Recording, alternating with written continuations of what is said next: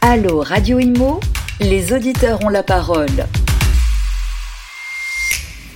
Bonjour à tous et merci d'être avec nous sur euh, Radio Imo pour ce tout nouveau numéro de Allo Radio Imo. Vous le savez, l'émission qui donne la parole à nos experts immobiliers euh, et qui répondent à vos nombreuses questions et préoccupations sur divers sujets euh, immobiliers. Et nous allons aujourd'hui avec nos experts traiter de l'immobilier de bureau et les labels environnementaux. Je sais que vous avez énormément de questions à ce sujet et nous allons justement essayer d'y répondre avec nos deux experts du jour. Victoria Garnier-Vigier. Bonjour Victoria. Bonjour. Merci d'être avec nous. Vous êtes notaire à Invictus Notaire Paris et vous êtes également auteur pour Lexis Nexis. Euh, à vos côtés, nous avons le plaisir d'avoir Pierre-Alexandre Pillet. Bonjour. Bonjour Pierre-Alexandre, vous êtes cofondateur de Sowen. Alors avant d'aborder ce sujet qui est quand même un sujet riche, dans lequel on peut y mettre aussi plein de choses, euh, on, essaie, on va essayer de comprendre en tout cas en quoi consistent les labels environnementaux et surtout comment euh, ces labels s'adaptent au milieu du, du secteur de l'immobilier de bureau. Avant cela, j'aimerais bien qu'on parle un petit peu de vos activités respectives. Je commence par Victoria, vous êtes d'accord Pierre-Alexandre? Victoria, vous, vous êtes donc notaire euh, c'est votre activité principale, j'imagine Exactement. Alors, expliquez-nous. Donc, euh, je, je, suis notaire au sein de Invictus Notaire Paris. Donc, on a une étude euh, dans le 17e arrondissement de Paris. On a une activité euh, principalement dédiée aux clients institutionnels, donc des professionnels de l'immobilier, des groupes, des enseignes et des investisseurs. On les accompagne donc dans leurs différents projets immobiliers. Et moi, je m'intéresse particulièrement au sujet relatif à ce qu'on pourrait appeler l'immobilier à impact. Oui. Donc, euh, qu'il s'agisse de la responsabilité euh, sociale et environnementale des entreprises, euh, ou également euh, j'accompagne les porteurs de, de projets dans euh, l'économie sociale et solidaire. C'est un sujet riche et intéressant, Un j'imagine. sujet hein. riche, intéressant et qui est pas euh, forcément commun euh, pour pour les notaires, mais c'est vrai que ces dernières années, on a vu euh, beaucoup de de, de porteurs de projets euh, se développer sur euh, de donner du sens en fait à, aux investissements immobiliers et ne pas considérer Mmh. que l'immobilier comme euh, un levier euh, de rentabilité, Mmh. mais vraiment de, de, de sous-tendre en fait euh, à, à une activité euh, bah, euh, so- sociétale ou sociale en fait Mmh. plus, plus large. Et donc on a vu euh, des foncières solidaires euh, se développer, donc ils ont besoin d'accompagnement et on est à Mmh. leur côté. Est-ce que c'est vous qui les amenez à ce type de réflexion ou est-ce que eux de de de, leur euh, de d'eux-mêmes en fait, c'est déjà quelque chose, c'est une prise de conscience qui déjà est intégrée dans leur projet immobilier? Alors aujourd'hui, nous, ils viennent nous voir. C'est vrai que nous, on est, euh, on est notaire, donc on est, on est juriste, donc c'est- on, on- ils viennent nous voir quand ils ont euh, un projet Qui est préétabli déjà. qui est, qui est prêt et ils ont besoin d'accompagnement. Après, souvent, c'est euh, les projets sont pas tout à fait euh, mûrs, donc on les, euh, on les aide. Et Mm. puis on a aussi euh, voilà, une euh, notre ambition, c'est aussi de pouvoir mettre les gens en relation et de faire en sorte qu'on peut euh, qu'on puisse euh, générer en fait des interactions entre bah, même des acteurs privés et peut-être bah, justement ces porteurs de projets faire le lien entre les entre les Mm. deux. Et c'est vrai que dans l'immobilier, souvent on a deux blocs. On a on considère que tout ce qui est relatif euh, à, euh, au- à la solidarité, au social, c'est d'un côté et c'est pas forcément compatible avec euh, les projets d'investissement immobilier qui euh, cherchent une rentabilité Mm. maximum. Et en fait, en réalité, c'est pas vrai. Et je pense qu'il faut faire le lien entre les deux. Et donc, on essaye de voilà de participer à cette euh, Très bien. Donc c'est un, c'est un travail qui a un sens en plus Exactement. d'être un travail passionnant. exactement. Et Alors puis, on a plein de questions à vous poser justement sur les labels environnementaux. Euh, Pierre-Alexandre Pillet, vous nous présentez Sowen, Oui, s'il vous plaît. avec grand plaisir. Alors moi j'ai la chance d'être le fondateur de Sowen. En fait, on a un créateur de lieux de vie pour les entreprises. C'est un sujet passionnant d'actualité puisque les entreprises aujourd'hui post-Covid euh, se sont euh, réinventées, réaménagées leurs bureaux. Donc nous on intervient dans cette chaîne de valeur là qui est de concevoir avec eux des espaces de travail qui sont dynamiques, euh, qui sont euh, qui sont bons pour leurs collaborateurs, et on va jusqu'à la réalisation des travaux, l'aménagement, le mobilier, la décoration, pour créer un lieu de vie, un lieu qui soit euh, bah, justement euh, lié à, à leur activité, qui corresponde à leurs valeurs, Mm. euh, et qui permettent à leurs collaborateurs de d'avoir envie de venir au bureau, parce que c'est un des sujets, on s'est beaucoup exprimé ces derniers mois sur euh, pourquoi les collaborateurs peuvent doivent revenir au bureau, est-ce qu'ils ont envie de revenir au bureau euh, ces sujets étaient euh, d'actualité et les entreprises ont eu cette démarche euh, bah, intéressante post-Covid de dire mm. bah, il faut que je me réinvente, voilà. et du coup, le thème d'aujourd'hui est intéressant sur les labels environnementaux parce que bah, c'est un des critères, c'est un facteur marketing. On l'a un petit, on, l'a pas mal évoqué sur un choix, c'est un choix potentiel des chefs d'entreprise de choisir un immeuble qui a un label environnemental. et on va on va développer bien évidemment dans cette, dans mm. cette émission. Bien sûr. Est-ce que cette notion de, de bien-être est arrivée un peu sur le tard en France ou est-ce que c'est des questions euh, qu'on se pose déjà depuis un petit moment? Non, je pense que c'est arrivé assez tardivement. Oui. La notion de label environnementaux chez les investisseurs est arrivée, je dirais, il y a peut-être une bonne dizaine d'années, euh, dans le cadre de restructuration, la RT 2012 qui, était, qui, qui, qui, a lancé un peu tout ça. Euh, le temps que ça se mette en place, euh, c'était pas un critère de choix pour les entreprises en particulier il y a quelques années. Et là, c'est que c'est accéléré, notamment euh, avec avec le Covid. Bien sûr. Euh, le, encore une fois, sur ce, ce besoin d'attirer les talents, sur ce besoin de conserver les talents. Surtout que le télétravail a un peu bousculé la, la donne, hein, j'imagine. Hein. On est d'accord. En fait, il faut faire revenir les gens au bureau. Hein, il faut leur donner envie de revenir au mmh. bureau, et ça, c'est un enjeu essentiel. Et il y a entre euh, et en parallèle de ça, il y a quand même des démarches fortes en termes de RSE dans les entreprises. Mmh. Euh, L'immobilier peut être un vecteur euh, dans leur politique RSE. Évidemment, il y a énormément de, de paramètres dans cette politique-là, mais euh, ils ont pris conscience que l'immobilier était, était, un vecteur. Et donc, du coup, l'aménagement de bureaux qui en découle euh, est, est, est, un vecteur également. Mais je pense que c'est un peu tardif. C'est pas tardif, mais euh, c'est très récent en tout cas. Mm. Euh, et donc du coup, euh, dans les prochaines années, l'ensemble des entreprises vont avoir cette mm. cette démarche de choisir un immeuble labellisé. De toute façon, les investisseurs institutionnels et vous et Victoria me, me contredirez certainement pas, est une démarche qui, qui s'accélère. Et, et, de toute façon, les bâtiments ont besoin d'être rénovés. Puis on n'a pas le choix maintenant. voilà, on, on a plus le choix. Hein. Mm. Alors justement, Victoria, on va commencer par euh, la première question euh, que se posent beaucoup euh, nos auditeurs. D'abord, quels sont les différents labels environnementaux dans l'immobilier? J'imagine qu'il y en a des tonnes, euh, mais on va peut-être se concentrer sur les, les, les, plus essentiels. Oui. Alors déjà, ces dernières années, il faut reconnaître qu'il y a eu euh, énormément de labels et de certifications qui mmh. sont apparus sur le sur le marché. donc il y a un nombre très important de certifications et labels qui tendent en fait à attester de la performance euh, d'un bâtiment, euh, mais sur euh, différents aspects. On, on, va de l'énergie, l'environnement, le bien-être au travail, oui. la biodiversité. on a le digital, la connectique et même la sécurité. Mmh. Donc on voit en fait qu'il y a tout un, un champ euh, de performances qui peuvent être testés euh, et en tout cas mesurés dans un, dans un bâtiment. Mmh. Et chaque typologie d'immeuble a également euh, une certification ou un label de référence. Donc quand on est sur l'immobilier de bureau, l'immobilier résidentiel, on a des labels aussi pour euh, l'hôtellerie, euh, pour euh, les, le secteur de l'activité, de la logistique. Donc en fait, il y a un nombre, mm. les, les lister n'aurait pas de sens. Bien sûr. Il faut en fait savoir de de quel bâtiment on parle. Euh, si on fait un petit focus sur l'immobilier de bureau, oui. euh, voilà, c'est ce qui nous intéresse. On peut dire qu'aujourd'hui, il y a à peu près trois certifications euh, qui dominent le marché français. Donc la première, c'est la norme NFHQE, donc euh, haute mmh. qualité environnementale.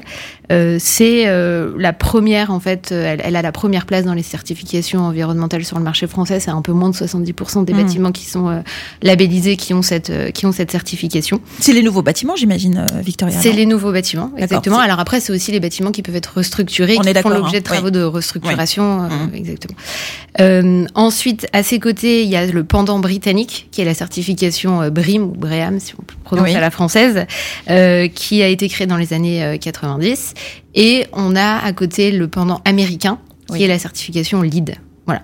Donc globalement, c'est les ces, trois euh, certifications, elles ont des rubriques environnementales qui sont euh, assez hmm. proches, donc chacune avec euh, des spécificités. Par exemple, la notion de confort et de santé est plus présente dans la version euh, HQE que dans les autres. Hmm.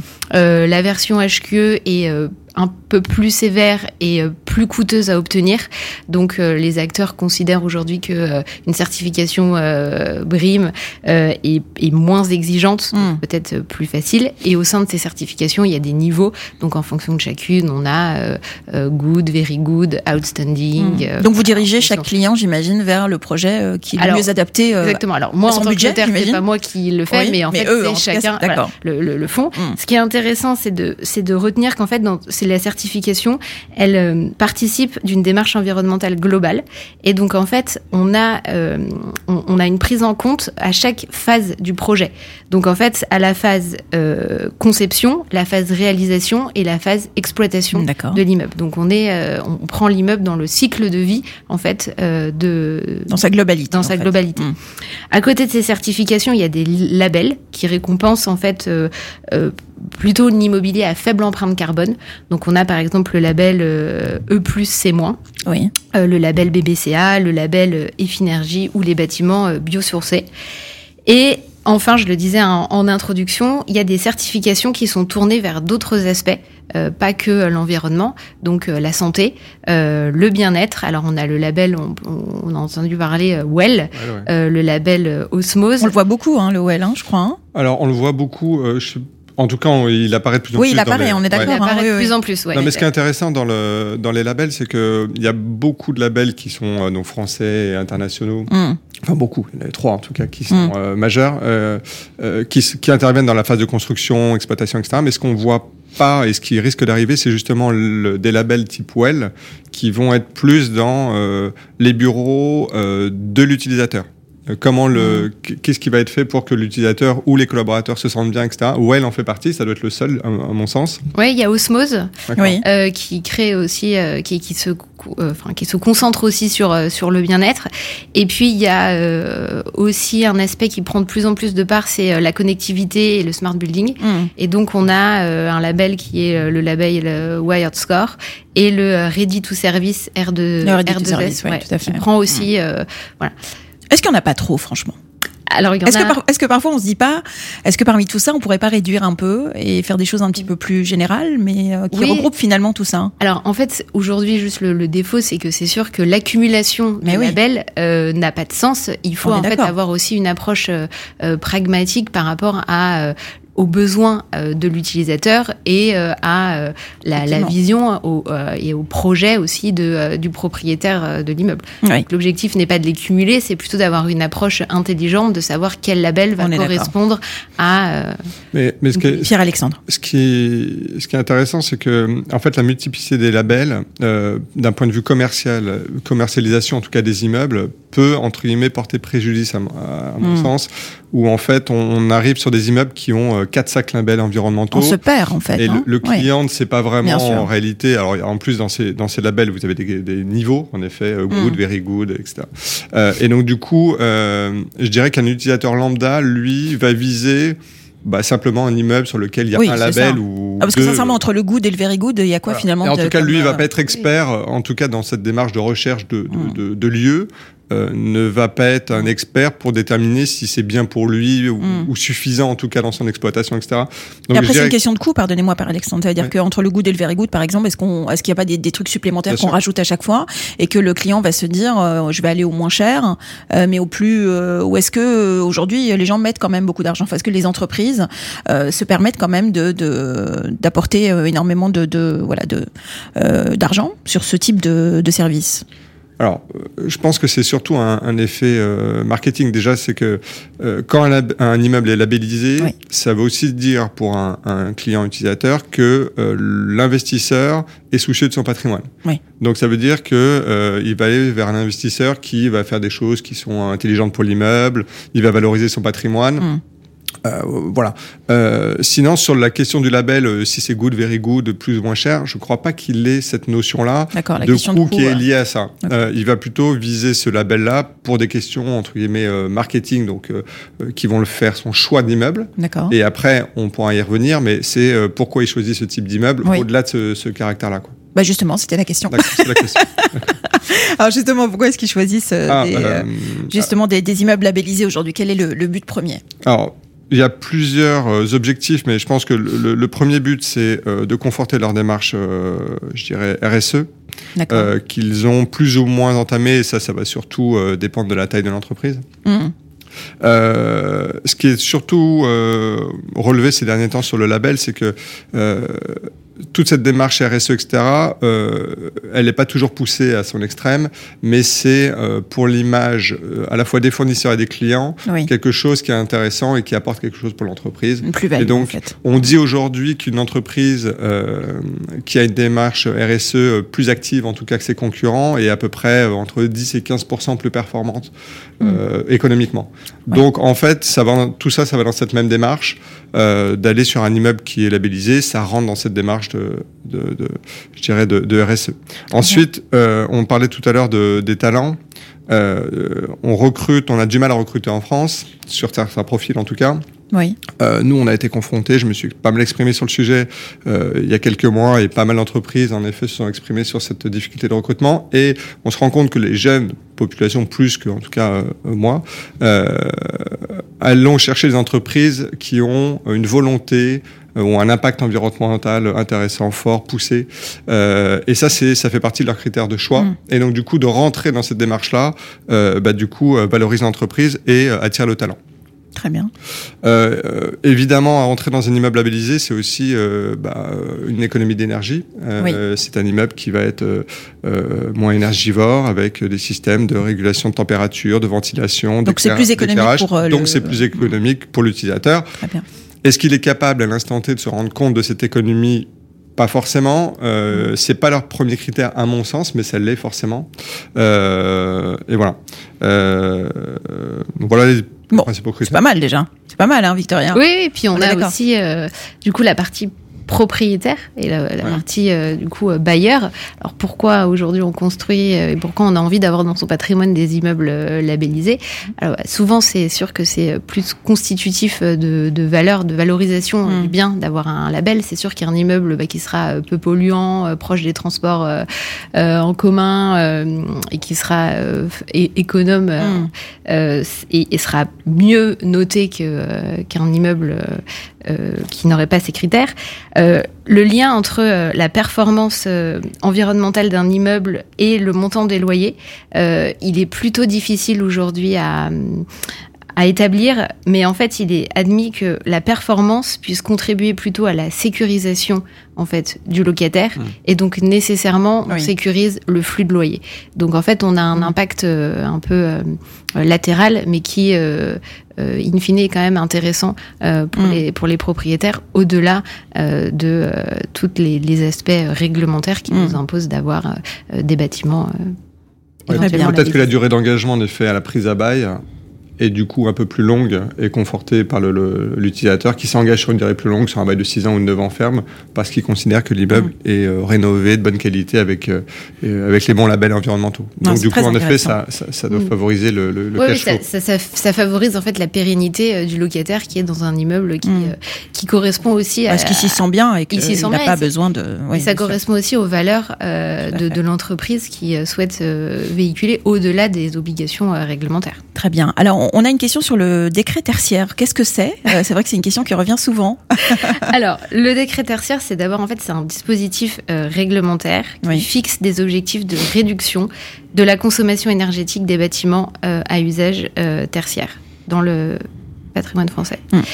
Donc en fait, depuis un, peu- un peu de un peu de droit et un peu de réglementation, parce que ça aide à comprendre en fait bah, pourquoi aujourd'hui on en est là et quels sont euh, les objectifs. Depuis 2010, en fait, euh, la loi Grenelle 2 imposait déjà des réductions de consommation d'énergie aux bâtiments existants, euh, en instaurant un dispositif de rénovation du parc existant.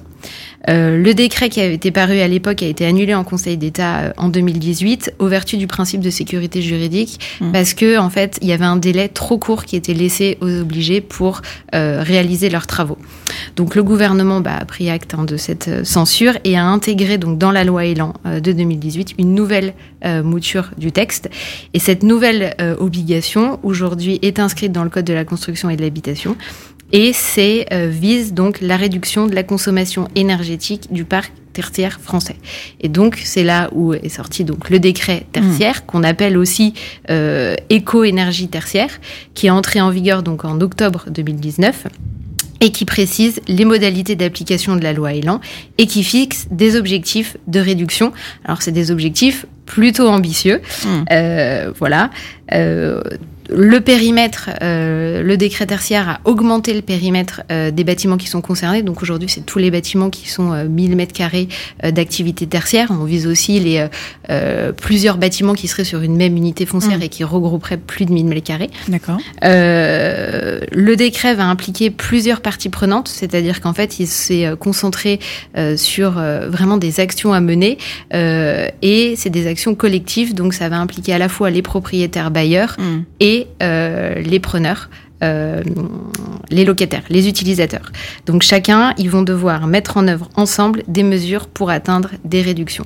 Les objectifs, un peu en chiffres quand même, pour se rendre compte que euh, c'est ambitieux, moins 40% d'ici 2030, moins 50% d'ici 2040 et moins 60% d'ici 2050. Bah écoutez, on le souhaite. Voilà. si tout le monde fait un effort. hein.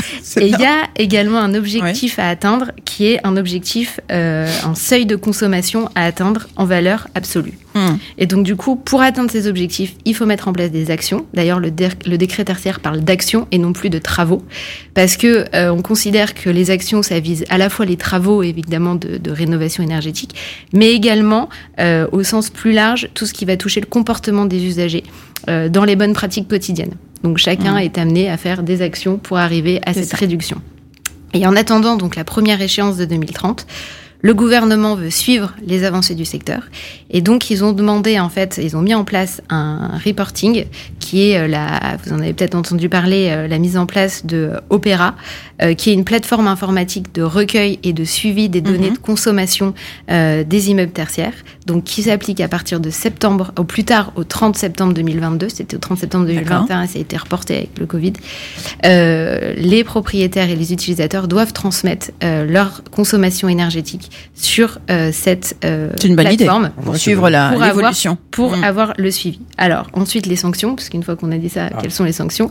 Alors, le décret tertiaire, c'est à privilégier une offre Mince, plutôt, euh, allait sortir d'affaires, mais en fait pas du tout.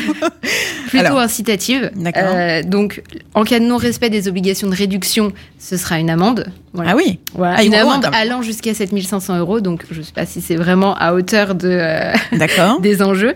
Euh, en revanche, euh, il y a aussi, et ça c'est un peu plus intéressant, euh, surtout en cas de non-respect du reporting, euh, il y aura la mise en place d'un site internet public dans lequel en fait euh, les entreprises qui auront été Ah, les mauvais élèves. Ah. les mauvais Ah. élèves Ah, seront euh, Le bonnet d'âne, quoi. seront euh, répertoriés euh, sur le principe du name and chain. Donc peut-être Eh que ben. Ah oui, euh, d'accord. là il y aura euh, une volonté de euh, de bien faire. Bon, Pierre-Alexandre, vous avez compris la leçon. hein. Il va falloir faire des, falloir économies d'énergie. Alors justement, euh, Pierre-Alexandre, est-ce que vous, chez Sowen, vous êtes dans un bâtiment labellisé ou est-ce que vous comptez emménager dans un bâtiment labellisé? Alors, en effet, euh, nous, on ne l'était pas du tout. D'ailleurs, Ah. dans un, dans Pas un- bien, ça. Euh, non, mais chaque chose en son temps. Tout à fait. On a jusqu'à 2020, septembre 2022. Avant la 7000 et 7500 Exactement. euros de- d'amende. Exactement.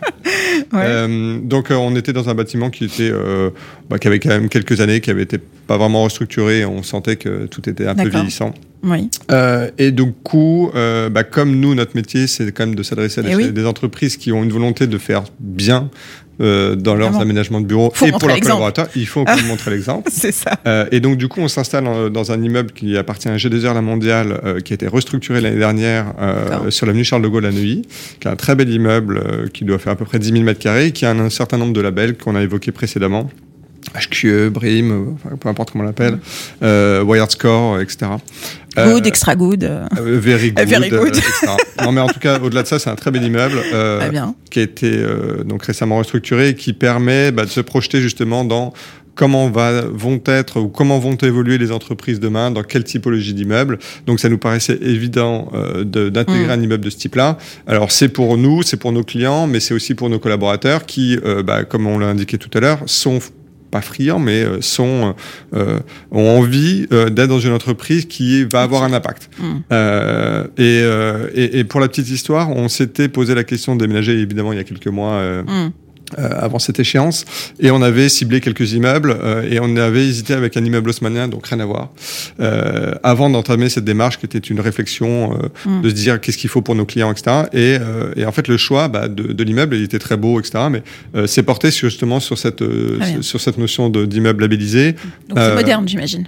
Pardon C'est un immeuble Ah moderne. bah là pour le coup, Oui, il neuf, sur le coup, neuf, neuf, restructuré. Très bien. Voilà. Donc, euh, donc voilà, c'est important. Et, et en effet, il va y avoir du coup, avec cette échéance de septembre 2022, certainement une accélération forte, Mmh. euh, justement, de, de, de, de- d'entreprises qui vont s'installer dans ce type d'immeuble. Très bien. Alors, on a encore plein de questions à vous poser, mais le temps passe très vite. Il reste à peine deux minutes avant la fin de l'émission. Je vais peut-être vous poser une question euh, qui est euh, euh, qui est pour vous deux finalement. Comment est-ce qu'on peut atteindre euh, la neutralité carbone dans l'immobilier Si on devait se poser la question, ce sera peut-être la, la question de, de, de fin. Euh, Victoria, je vous laisse répondre et je vous donnerai peut-être le mot de la fin euh, à Pierre-Alexandre. Alors, bon, la neutralité carbone, c'est quand même une notion qui est très complexe euh, déjà à appréhender. Si on cherche à l'appréhender euh, secteur, enfin vraiment en focus sur le secteur de, de l'immobilier, aujourd'hui, le principal euh, levier, bah, c'est euh, la réduction euh, des gaz à effet de serre. Eh oui. Euh, donc dans euh, et, et aussi la protection des stocks existants. Donc aujourd'hui, c'est sûr ce qui est pas c'est c'est pas un état statique, c'est un challenge avec la mise en place d'actions euh, sur le long terme et dans différents secteurs. Et ça peut pas le voir. Alors il y a, il y a peut-être deux deux leviers. C'est dans l'acte de construction, peut-être euh, réutiliser départ, en plus fait. ouais. de matières biosourcées, euh, se retourner vers des matériaux biosourcés. Ça veut dire que le milieu du bâtiment doit aussi se poser les, les bonnes questions. Exactement, On est sur euh, hein, ouais. l'utilisation des matériaux. Euh, et bah, dans l'exploitation, on en a parlé, chacun euh, doit adopter un mode de consommation bah, en cohérence avec bah, ses objectifs. Très bien. Donc on a encore beaucoup de boulot, mais on y travaille. Exactement. Très bien. Et qu'est-ce que vous en pensez, vous, euh, Pierre-Alexandre Pourciner Ah, moi, je, je, je dirais que sur la partie qui est euh, la partie construction euh, et la partie aménagement finalement de locataires, il y a Oui. quand même des locataires qui commencent à, à- à nous inciter dans les phases de construction à utiliser des matériaux recyclés, présents déjà sur le lieu, euh, quand c'est des immeubles qui sont à restructurer, Oui. et, euh, euh, et justement avec des, des matériaux euh, ou des, des- du mobilier de seconde vie, euh, beaucoup. Donc Mm. tout ça va dans cette, euh, dans cette logique-là de la neutralité carbone. Donc il existe déjà pas mal de choses hein, en France hein, sur lesquelles euh, les entreprises euh, et les futurs euh, locataires de bureaux travaillent. On, est- on est d'accord. On, on il y est a sur la bonne de choses voie. et je pense que euh, ça Mm. nécessite juste de, de se structurer de, et d'avoir quelque chose de plus clair, notamment sur le nombre de labels, on en a parlé tout à l'heure, euh, quelque chose de plus simple. Bon, j'espère vous revoir bientôt parce qu'on a encore plein de questions à vous poser hein, sur les labels environnementaux. Merci en tout cas d'avoir été nos invités